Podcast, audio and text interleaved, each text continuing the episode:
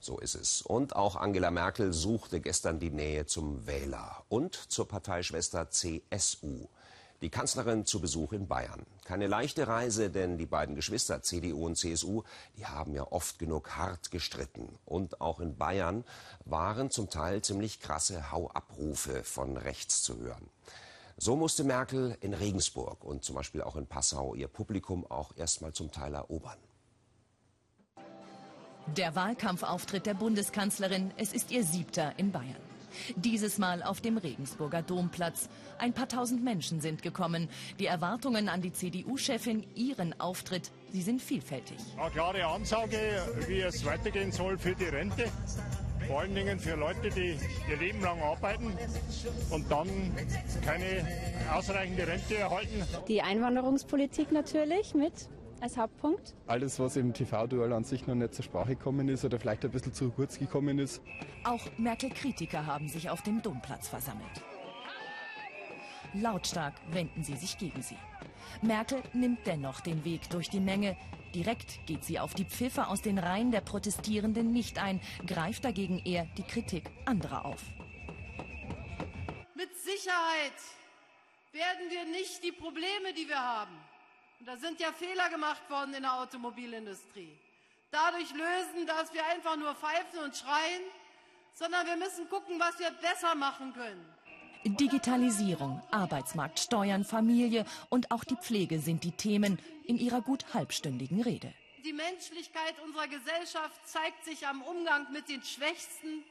Und gerade wenn Menschen zum Beispiel pflegebedürftig sind, dann müssen sie sich verlassen können, dass andere Menschen sie pflegen und das ist das, wofür wir einstehen, wo wir viel getan haben, aber wo noch viel Arbeit vor uns liegt.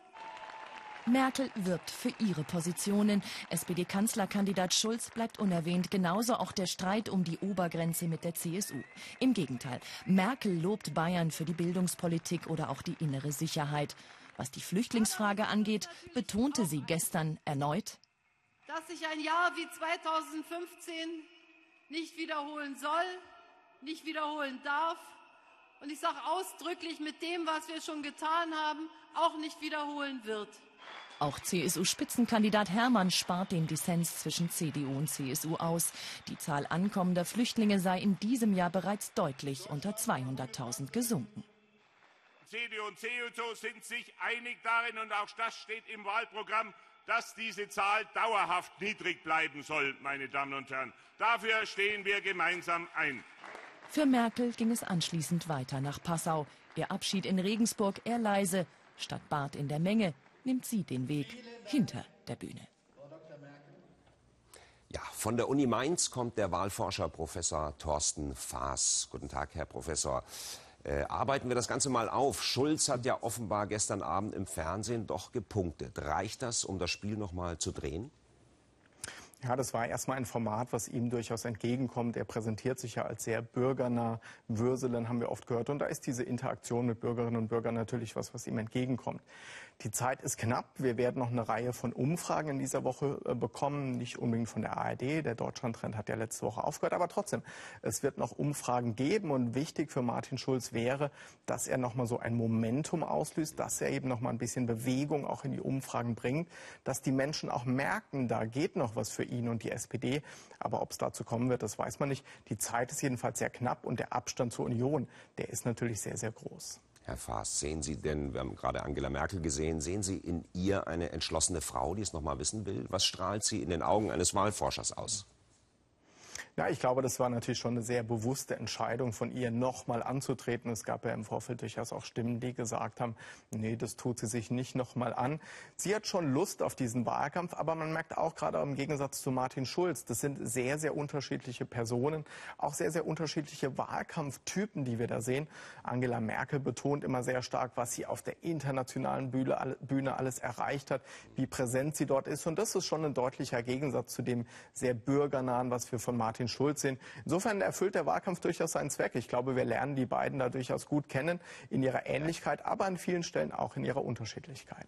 Herr Faas, eine Frage noch. Wenn Merkel auftritt, dann hören wir in letzter Zeit in Bayern, auch in Ostdeutschland, auch oft diese harschen Hau-Abrufe. Ist das so die neue raue Tonart, wenn eine AfD in den Bundestag einzieht? Ja, man kann da auch in Zahlen schauen, wenn man sich anguckt, wie AfD-Anhänger eigentlich zur zukünftigen Bundeskanzlerschaft stehen. Die wollen eigentlich weder Angela Merkel noch Martin Schulz.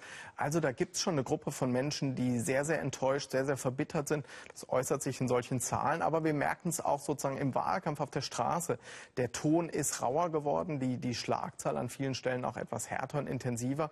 Und es scheint durchaus etwas zu sein, an das wir uns in diesem Wahlkampf aber wenn man an die AfD und ihre Erfolgsaussichten denkt, auch für die Zukunft, womit man eben durchaus rechnen muss.